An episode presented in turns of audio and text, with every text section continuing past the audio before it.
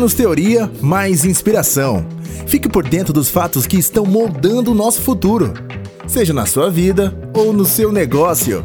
Escute nossas cápsulas de histórias de consumo rápido e comece já a fazer parte do futuro. Seja bem-vindo à nossa terceira temporada.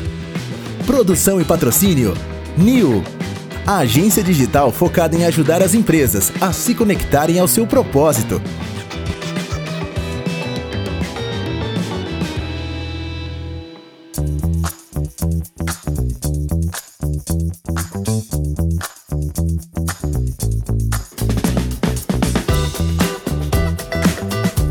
Está começando agora o episódio de número 5 da nossa terceira temporada. E hoje, a homenagem, ou melhor, a nossa fonte de inspiração é um escritor responsável por diversas obras de ficção científica, Isaac Asimov. O cara, que também era um bioquímico, escreveu e revisou mais de 500 obras ao longo da vida, além de cerca de 90 mil cartas. A obra mais famosa é a série Fundação, referida muitas vezes como Trilogia da Fundação. Apesar disso, o conto Eu Robô ficou em evidência por algum tempo, graças ao filme de mesmo nome estrelado por Will Smith.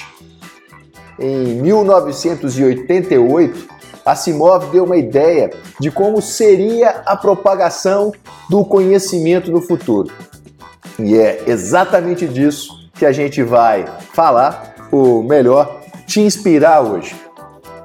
Historicamente, a educação tem seguido, até aqui, um caminho um tanto quanto previsível.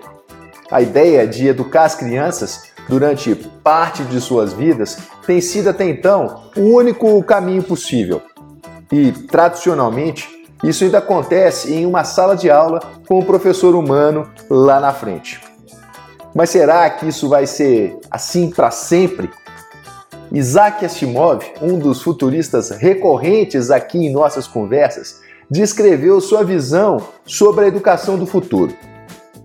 Na visão dele, a educação do futuro envolve professores mecânicos, robôs, aulas em casa e o fim dos livros. Mas e aí? Como é que a gente está hoje em relação a essas ideias de Asimov? A pandemia acabou fazendo com que estudantes começassem a usar mais regularmente computadores como complemento aos seus estudos, com muito trabalho e com muita atividade sendo feita de maneira online. Qualquer pessoa hoje, jovem ou velha, já pode fazer os seus cursos online, com provas, diplomas e tudo mais. Mas e aí? Será esse o único avanço do nosso processo de aprendizagem? Novas pesquisas mostram a possibilidade de que algumas informações e memórias poderão ser herdadas via RNA. O assunto ainda é bem controverso, mas seria uma loucura pensar nessa possibilidade no futuro? Diante de tanta novidade, mente aberta. Esse era o grande diferencial de caras como Arthur C. Clarke, Asimov e etc. Imagine a geração do futuro tendo acesso a uma vasta quantidade de conhecimento, transmitido diretamente para o seu cérebro. Seria tudo muito mais fácil, estaria tudo lá, já formatado dentro da sua cabeça. Você saberia coisas sem nunca ter que ter se esforçado para descobri-las mais fácil do que debruçar-se sobre livros. Mais fácil ainda do, que, do, do, que ter que ficar percorrendo várias, vários sites e várias informações online. A gente está cada vez mais acostumado a pesquisar no Google para cada pequena informação que a gente precisa. Isso é normal, tanto para minha filha de 11 anos quanto para meu pai de 72. Aliás, Pai, parabéns! Hoje é seu dia, feliz aniversário! Provavelmente, no futuro, quem sabe, a gente não vai estar se acostumando com a ideia de implantes e modificações corporais.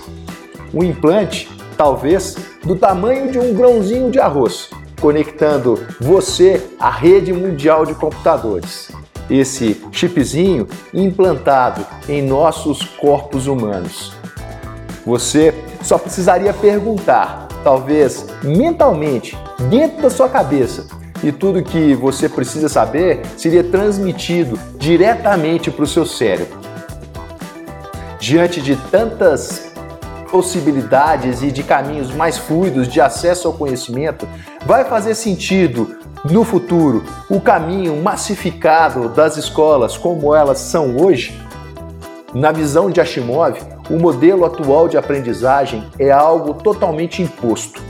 Todo mundo é obrigado a aprender a mesma coisa no mesmo dia, na mesma velocidade e na mesma sala de aula. Mas e no futuro? Tudo vai continuar sendo assim?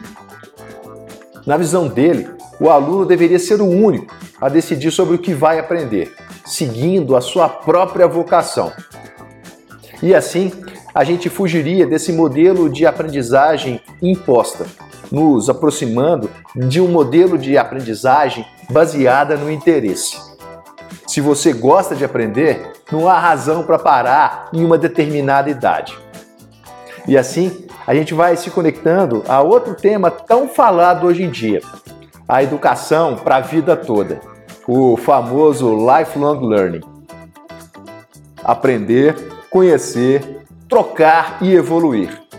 Não seria essa a essência da vida?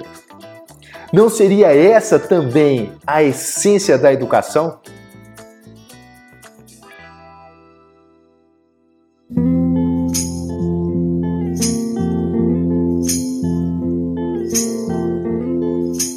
Sometimes I feel so happy. E chegando ao fim, música. Para terminar, Velvet Underground. Beijo e até o próximo podcast. But mostly you just make me mad. Baby, you just make me mad. Linger on.